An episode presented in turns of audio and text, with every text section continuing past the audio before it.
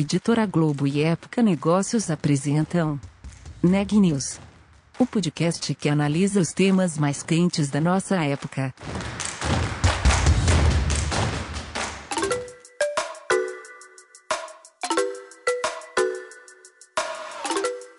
Olá, meu nome é Carolina Unzelt eu sou repórter da Época Negócios. Seja bem-vindo a mais um episódio do Neg News, o nosso podcast sobre os impactos da pandemia do coronavírus na economia e nas empresas. Sob o impacto da crise sanitária, o real teve o segundo pior desempenho frente ao dólar em 2020. A moeda norte-americana fechou o ano passado com valorização de quase 30% em relação à divisa brasileira. Esse foi um dos fatores que movimentaram o mercado de remessas internacionais durante o período. Confira na entrevista de Daniela Frabasile. Eu conversei com a Heloísa Sirotá, que é Country Manager da TransferWise no Brasil. A TransferWise é uma empresa que faz remessas financeiras entre países, ou seja, ela faz transferências de dinheiro de um país para o outro, e está em mais de 50 países no mundo. O Brasil é o quinto maior mercado para TransferWise, tem uma importância bastante grande dentro da empresa. No ano passado, com a forte valorização do dólar frente ao real, a TransferWise viu um pico que nunca tinha visto antes de transferência de dinheiro de fora para o Brasil. Na entrevista, a Heloísa me fala sobre quais foram as dificuldades de lidar com esse volume e fala também quais são as perspectivas da empresa para o Brasil em 2021. Vamos ouvir a entrevista completa? Queria saber é como que foi aí, se teve alguma mudança no comportamento dos usuários brasileiros é, no TransferWise durante a pandemia, né? A gente sabe que teve muita oscilação no câmbio nesse período, em especial lá no começo da pandemia. O que que os usuários da TransferWise fizeram no meio disso? É, para a gente, o que a gente conseguiu ver foi realmente lá no começo da pandemia, em março, um aumento de envio para o Brasil, de dinheiro para o Brasil, conversão de outras moedas para real, é, que foi um pico 50% maior do que o último pico que a gente tinha tido em 2019. Foi realmente um número muito alto. Creio que foi mais pela variação do câmbio do que pela, pela pandemia em si. Né? O câmbio subiu muito, então qualquer um que tinha um dinheiro lá fora ou estava esperando um melhor momento para trazer para o Brasil aproveitou. Uhum. E foi um boom pontual ou isso, esse aumento se manteve aí ao longo dos meses? O aumento ele se manteve, mas não no mesmo patamar. A gente uhum. teve uh, um movimento maior de envio para o Brasil durante o ano de 2020 do que a gente tinha antes. A gente não sabe dizer exatamente se é um crescimento normal da, da empresa ou se foi por conta realmente do, do câmbio, mas esse câmbio permaneceu alto e permanece até hoje o valor do dólar. Então, uhum. aumentou realmente, mas nunca chegamos no mesmo pico, igual a março. Uhum. Quando a gente falou da última vez, já faz algum tempo, você falava que a TransferWise tinha o objetivo aí de crescer no Brasil. Com a pandemia e com essa oscilação do dólar, vocês conseguiram isso? Como que foi é, no, nos planos de vocês? Vocês esperavam um crescimento tão alto tão rapidamente? Como que foi? É, a pandemia, ela chegou de surpresa para todo mundo, né? Ninguém esperava, ninguém sabia como agir. Uma coisa da qual a gente se orgulha muito foi que a gente não parou nenhum dia em nenhum país, em nenhuma rota. A gente conseguiu transferir todo mundo para trabalhar de casa e, e, manter o nosso serviço para os nossos clientes. E a gente entende que justamente nesse período é mais importante ainda ser uma instituição de confiança, que os clientes possam enviar quando eles precisarem é, dinheiro para fora ou receberem. Os nossos planos de crescimento continuaram existindo, mas a gente é, a, estendeu um pouco o prazo. Uhum. É, a gente teve sim aumento de cliente, mesmo nesse período de pandemia, mas não exatamente como era o nosso forecast, que já era imaginar é, uhum. para esse momento. Mas justamente também neste ano a gente teve o, a licença do Banco Central para virar uma corretora de câmbio aqui no Brasil, e era algo que a gente também estava esperando para poder trazer mais produtos e, e, atingir uma maior parcela da população também. Uhum. Ainda estamos desenvolvendo, ainda vamos, temos mais coisas para entregar aí uhum. para o público brasileiro, mas continuamos crescendo, não, não num ritmo altíssimo, mas sim, continuamos crescendo. Uhum. Vocês chegaram a lançar algum novo produto ou já tem algum que você já possa compartilhar com a gente que vai ser lançado aqui no Brasil? A gente quer trazer para o Brasil os produtos que a gente também já tem lá fora, que é a uhum. conta multimoeda e o cartão de débito. Espera que eles vão chegar em breve. Estamos todos trabalhando aqui na TransferWise para isso. E a gente sabe que tem um interesse grande do público brasileiro, especialmente quando a gente puder voltar a viajar uhum. para esses produtos. E como que foi para vocês na parte técnica lidar com esse aumento? Um pico 50% maior do que o pico anterior é muita coisa, né?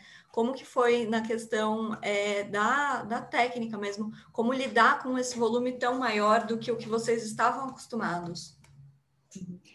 A maior parte do nosso serviço é feito online e as plataformas elas são preparadas para realmente poder uh, se sustentar para poder ter um volume maior até do que o esperado, porque acontece esse pico.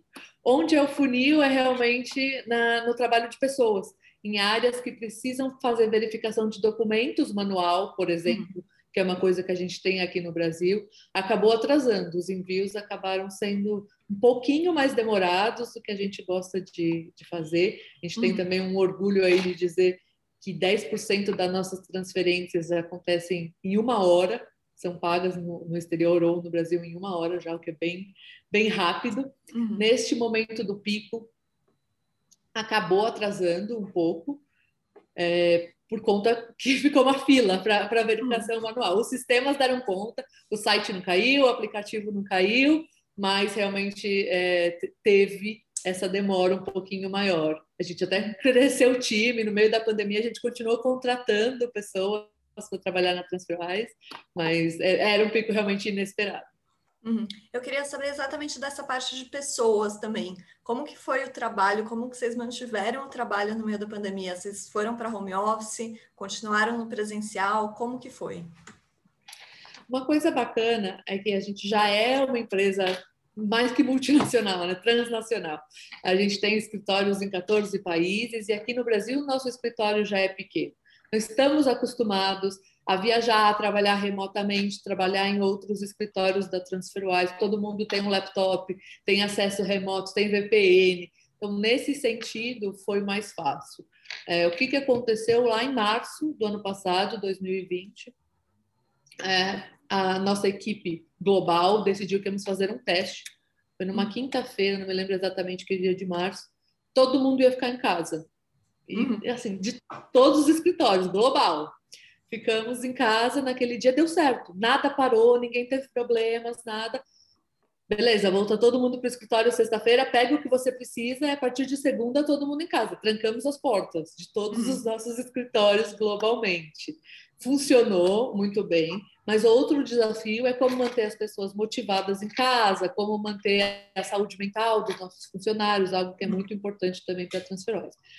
Logo no começo começaram a pipocar várias iniciativas, até, até por conta do, da, das pessoas mesmo, vieram trazer uh, ideias do que fazer em casa. Então, teve, teve algumas aulas, assim, aulas, eu digo, é, reuniões de pessoas, por exemplo, para cozinhar alguma coisa. Então, alguém hum. trazia um prato típico de onde trabalhava e quem quisesse, quem tivesse interesse, entrava nessa reunião online para aprender a fazer. É, teve um festival de curta-metragem, que cada semana a gente dava um tema e quem quisesse participar enviava um curta-metragem no canal, os outros votavam, ganhavam um prêmio simbólico. É, a gente colocou um serviço de psicólogo à disposição para se alguém precisar ligar, conversar online mesmo, para todos os nossos países globalmente. Uhum. É, e tentamos manter as tradições que a gente já tinha no escritório. Por exemplo, a Transfers é, tem esse, esse costume sueco que se chama fica. É um chá da tarde que uhum. se faz para conversar uma vez por semana de assuntos que não sejam do trabalho. Uhum. É comprovado até por estudos das universidades suecas que isso melhora a produtividade. Aqui no Brasil a gente deu uma tropicalizada nisso uhum. e a gente criou a Açaí Wednesday. Então a gente pede um açaí, a gente costumava pedir um açaí no escritório uhum. todo mundo sentar uma meia horinha e conversar. A gente resolveu manter isso em casa, então cada um podia só sair pelo aplicativo, uhum. é, ligávamos no Zoom e conversávamos sobre a vida. E, e acho que ajudou muito todo, todo mundo a, a manter um pouco de sanidade durante a pandemia. Uhum. E além dessas reuniões, o que, que você teve que mudar no seu estilo de gestão para lidar com uma equipe totalmente remota? É, mais do que o estilo de gestão, o estilo de vida. Uhum. Eu estou acostumada a trabalhar muitos anos, sair de casa cedo, voltar à noite. Eu tenho filha pequena, estava em casa, então tivemos que fazer uma adaptação geral da vida até de horários de trabalho, tinha que ficar um pouco na aula online com ela durante a tarde, então tentava fazer meu horário em duas partes. Eu sei que vários outros pais também da Transformar estavam fazendo isso. Uhum. Com relação à gestão, eu, eu posso dizer, talvez eu seja privilegiada, que eu confio muito no meu time. Então, eu nunca fui de ficar olhando o horário que a pessoa entrou, o horário que a pessoa saiu, mesmo no escritório, desde que ela estivesse produzindo. E eu não senti uma queda de produtividade de ninguém aqui do nosso time. Pelo contrário, a gente teve mais trabalho, mais clientes, mais coisa para fazer e todo mundo, eu senti isso, todo mundo super produtivo e o pessoal me liga quando precisa para tirar uma dúvida, para conversar. Uhum. Não é a mesma coisa que estar no escritório, que a gente só levanta e conversa, vai na mesa do colega, mas funcionou muito bem na, na questão da produtividade. Uhum. Quantas pessoas criam na TransferWise aqui no Brasil hoje? Aqui no Brasil nós somos pequenos, uhum. temos menos de 10 pessoas no escritório aqui, mas é importante ressaltar que a atividade do Brasil tocada pela Transferwise não é só feita por essas pessoas que ficam aqui no Brasil.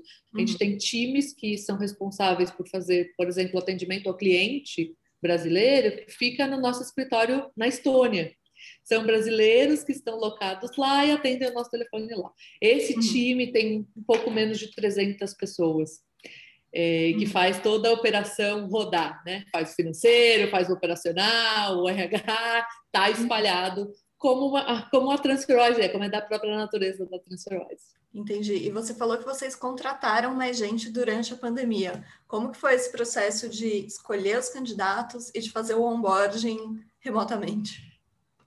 Olha, a parte mais difícil foi o onboarding mesmo, porque é complicado, né? Você ter uma, uma, pessoa nova no seu time, você nem pode se apresentar, nem sentar por meia hora, tomar um café, explicar como funciona a empresa. Mas a gente se adaptou muito rápido, e não foi só aqui no Brasil, a Transbras toda globalmente teve muitas contratações durante a pandemia. A gente tinha um processo de onboarding pessoal então, todo funcionário que entrava na TransferWise ia para algum dos polos, uhum. normalmente era em Tampa, em Londres ou em Tallinn, para fazer esse processo de onboarding de uma semana de imersão uhum. na empresa, é, básica, para todos os cargos, para todo mundo entender como funciona a empresa. Em três semanas, se não me engano, desde o começo da pandemia, botaram para rodar um onboarding virtual. Então, as mesmas pessoas que faziam essas palestras introdutórias começaram a fazer, juntar grupo virtual, fazer online e uhum. funcionou. A gente aqui em São Paulo contratamos várias pessoas. Eu não conheço mais da metade dos funcionários aqui do, do escritório de São Paulo, porque foram contratados na pandemia uhum. e, e, deu super certo. É, nos comunicamos por Zoom, fizemos esse processo de onboarding, mandamos o computador via, via correio na casa das pessoas uhum. e funcionou. Eu não sei se é tão efetivo, só saberemos no futuro quanto o processo pessoal, mas uhum. tem funcionado muito bem. E no começo aqui da entrevista, Luísa, a gente falou desse crescimento da TransferWise no Brasil, né? O crescimento de, do volume das transações. É, uhum. E que você me disse que isso teve muito como base o movimento do câmbio aqui no Brasil. Como que foi essa movimentação nos outros países em que a TransferWise está é, presente? É, a gente não, não viu assim uma, uma variação tão grande quanto a gente viu aqui para o real, uma variação cambial que foi tão benéfica em um sentido e maléfica no outro sentido. É, a gente viu crescer todas as operações durante este ano de 2020, o ano passado já. Uhum. É, todas as, as, nossas rotas cresceram. A gente abriu novas rotas, inclusive no ano passado. Hoje a gente já está trabalhando com 80 países, 55 moedas diferentes. Uhum. É, todas tiveram um aumento moderado, diria pequeno, mas moderado, é, mas nenhuma teve uma diferença assim, tão gritante como, como a gente viu aqui. Uhum, entendi. E, bom, você falou que no ano passado vocês conseguiram a licença do BC. E aqui no Banco uhum. Central a gente está no meio de uma agenda muito importante, que é o PIX e agora o Open Banking. Isso muda alguma coisa para as operações da TransferWise? Vocês têm algum benefício com essa agenda de inovação do BC? Com certeza. É, em primeiro lugar, tudo que é inovação a gente gosta. Nós somos uma empresa de tecnologia e essa agenda do Bacen que está trazendo também o câmbio, que é nosso, nosso principal produto ainda. Uh, em primeiro lugar, está sendo discutido muito uma modernização, a entrada de outros players no mercado. É, a gente não se sente abalado com concorrência, pelo contrário, a gente quer que as coisas sejam mais fáceis para os clientes e eles possam escolher quem eles uhum. querem usar. É, inclusive, uma pesquisa que a gente fez no passado, e o que mais nos assustou foi que os clientes não sabem o quanto eles pagam pelo câmbio. É, a gente fez uma, uma a primeira pergunta da pesquisa era se eles sabiam. Uhum. Todos já tinham feito transferência internacional. Vocês sabem quantos vocês, vocês pagam pela transferência internacional? Quase 90% falou sim, eu sei. A segunda pergunta foi: então me explica, o que, que é que você paga? 8,7%, se não me engano, só soube responder o que, que eles pagavam. As pessoas hum. não entendem, elas não entendem o que é spread em cima da taxa de câmbio. É, eu ouvi algumas respostas, muitas pessoas falaram: ah, não pago nada, é gratuito. Não existe, a propaganda e, e acaba enganando as pessoas. Então, eu acho que ah, todas essas novas medidas são para trazer uma clareza maior para os clientes Uh, e especificamente falando de Open Banking e de Pix. Open Banking para a gente é legal, que a gente já teve essa experiência na Inglaterra, uhum. que é a nossa matriz, já, já, tá, já existe lá a, a regulamentação sobre Open Banking desde 2018. Nós somos um dos primeiros players do mercado a aderir, então a gente quer trazer essa experiência que a gente uhum. já teve lá fora para cá.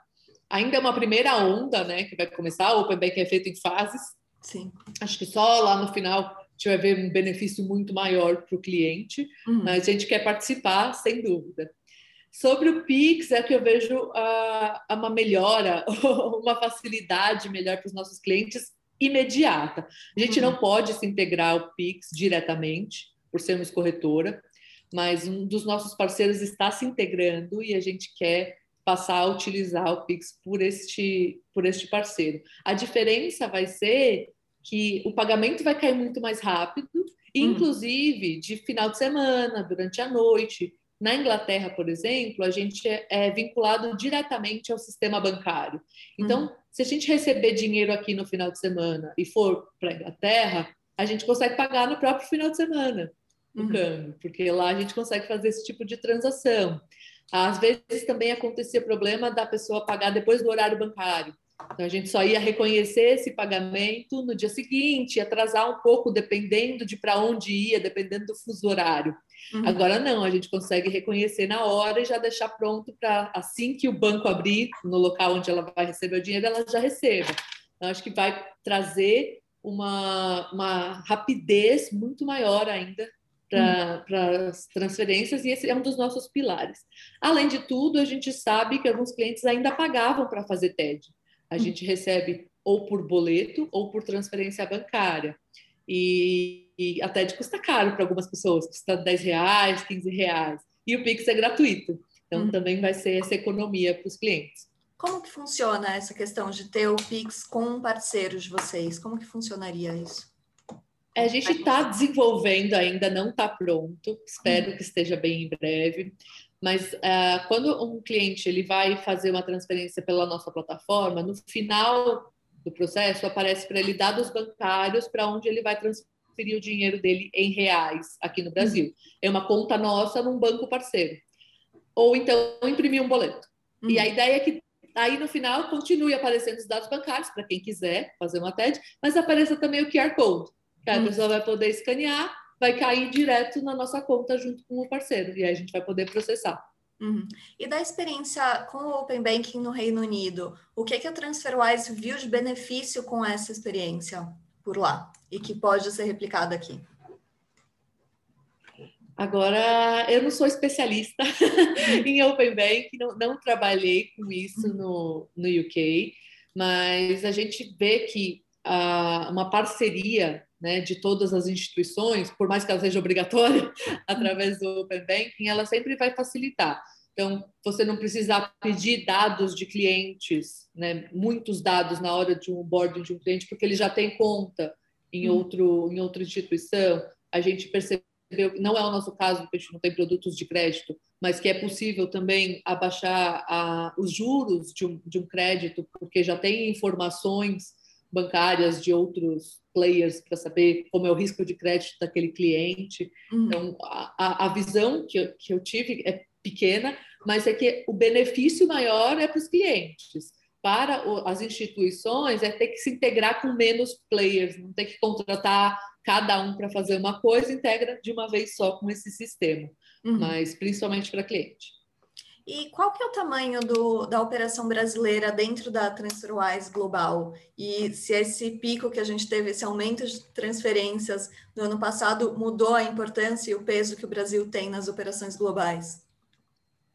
Não mudou. O Brasil sempre foi muito importante para a TransferWise.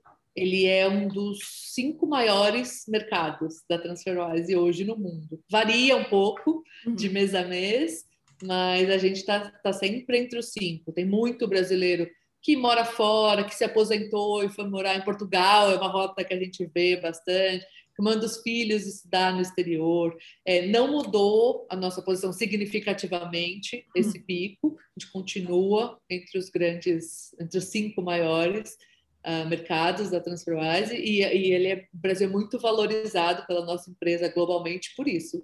E ainda que nosso produto é relativamente pequeno aqui, a gente ainda não trouxe todos os produtos que a gente quer trazer para o Brasil.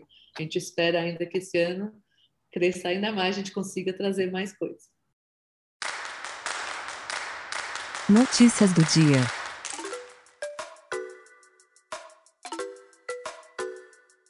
O governo do estado de São Paulo anunciou hoje a restrição de circulação entre 23 horas e 5 da manhã, a partir da próxima sexta-feira. Segundo o governador João Dória, a medida deve ir até 14 de março e foi tomada após recorde de pacientes com Covid-19 internados em UTI no estado. A Food and Drug Administration, agência sanitária dos Estados Unidos, confirmou hoje que a vacina de dose única desenvolvida pela Johnson Johnson é eficaz. Os imunizantes da Moderna e da Pfizer, assim como a Coronavac, que é aplicada aqui no Brasil, requerem duas doses. Nas últimas 24 horas, o Brasil registrou 1.428 mortes em decorrência do novo coronavírus.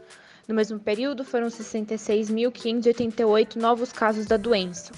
Ao total, desde o início da pandemia, foram 10.324.463 infectados, além de 249.957 óbitos no país. As informações são do Conselho Nacional de Secretários de Saúde.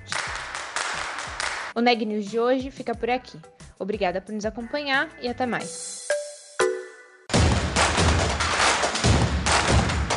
Esse podcast é um oferecimento de Época Negócios. Inspiração para inovar. Não deixe de conferir nossos outros podcasts. Presidente Entrevista Presidente. The Office. E os negócios da nossa época. Ouça, acompanhe, compartilhe. Vamos fazer deste podcast o nosso ponto de encontro.